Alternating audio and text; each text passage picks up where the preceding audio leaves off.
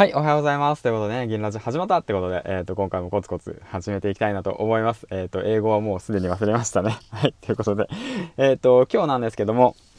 えっ、ー、と、9月の28日ということでね、えっ、ー、と、先ほどね、あのー、嫁じゃないや、嫁を保育園に送り届けね、あの、娘の方をね、あの、保育園に送り届けて、あ、月曜日が始まったなっていうことをね、感じ取りながらね、えっ、と、グラウンドにね、小さな子供たちがね、自分がね、好きなこと、やりたいことをね、キャッピキャッピとね、ほんと楽しそうにやってるんですよ。あの、その姿を見てね、やはりね、その、ね、大人になったからね、そのやりたいことができないだとかね、辛いことがあるだとか、なんか、なんかそういうこと多いじゃないですか、やっぱり。うん、なんかそういう大人人じゃなくて、やっぱね、子供みたいに楽しく、何て言うんだろうな、もう毎日をね、元気よくね、走り回ってるようなね、大人になりたいなと改めてね、感じましたね。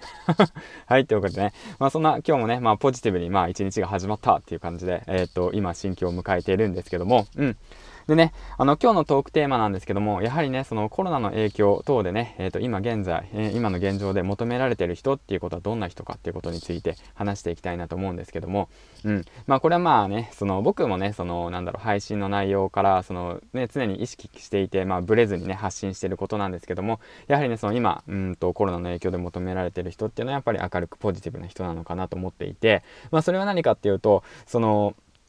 何て言うんだろうな、その、やっぱ世の中がね、暗くなってる状況じゃないですか、いろいろと、その、まあその、ニュースとかもいいニュース流れないじゃないですか、最近、あの、自殺だとかいろいろあるじゃないですか、そういったものだとか。まあそういったことに関して、やはりそのネガティブな、えー、っと、マインドで、ネガティブなね、状況で、ネガティブなね、その流れがね、ずっと自分の中、ね、周りをね、渦巻いていると、やはりね、その、そっちの方向にね、えっと、気持ちが持ってかれちゃうんですよね。うん。だから、そういったネガティブじゃなくて、ポジティブに、ね、その毎日元気にね、明るくね、その、なんて言うんだろうな、グラウンドを駆け巡るね、その子は子供みたいなような、その気持ちでね、あの、楽しいことをね、常に考えてね、明るくね、楽しくね、ポジティブにね、えっ、と、毎日を過ごすべきだなと改めて感じたんですけども、うん。じゃあ、そのためにどうすればいいのかっていうと、やはりね、その自分の好きな時間を作るってことですよね。うん、であとはねそのもう一つはその自分のね、えーと、日常に小さな幸せを見つけるっていうことですよね。あの今日もご飯が食べれたとかね。まあそのめちゃめちゃ些細なことですよ。あ今日も朝起きれたとかね。そういったこと超些細なことですよ。超スーパー些細なことですね。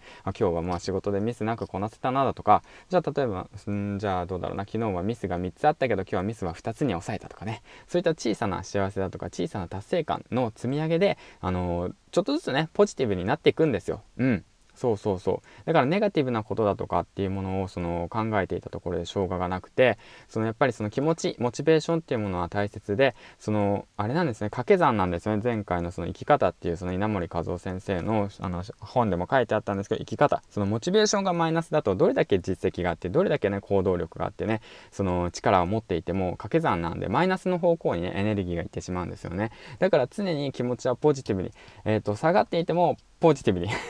ね、なれるようにね。うん。まあ、なかなか難しいでしょ、最初は。うん、ネガティブになってしまう日もありますよ。だけれども、その中でもね、その、最近だとどうだ、脳科学者の、えー、っと、えー、っと、茂木健一さんかが言ってたんですけども、その、下がる時も上がれば、あ上がる時もありますよと。うん。そういったイメージを持ちながらね、あの少しでもいいから、ポジティブにね、毎日を過ごせるように、月曜日からね、頑張っていきましょう。まあ、僕もね、えっと、まあいろいろ、まあありますけど、将来のこと不安ですけど、まあ僕がね、明るくポジティブに発信することによって、その聞いてくださった皆さんがね、明るくポジティブにね、今日も頑張ろうって言ってね、思えれば、その発信を僕が聞いた時に、また僕がね、もし落ちても込んでた時に、その発信を聞いてポジティブになれるんですよね。うん、で、頑張ろうって言って。うん、前向きにね、進んでいけるんですよね。そういったね、輪をこれからもね、あの、どんどん広げていきたいなと思ってますし、で、7月の4日から、えっ、ー、と、ヒマラをね、配信した時からね、僕はその気持ちは変わってなくて、やはりね、その発信内容に対して、その、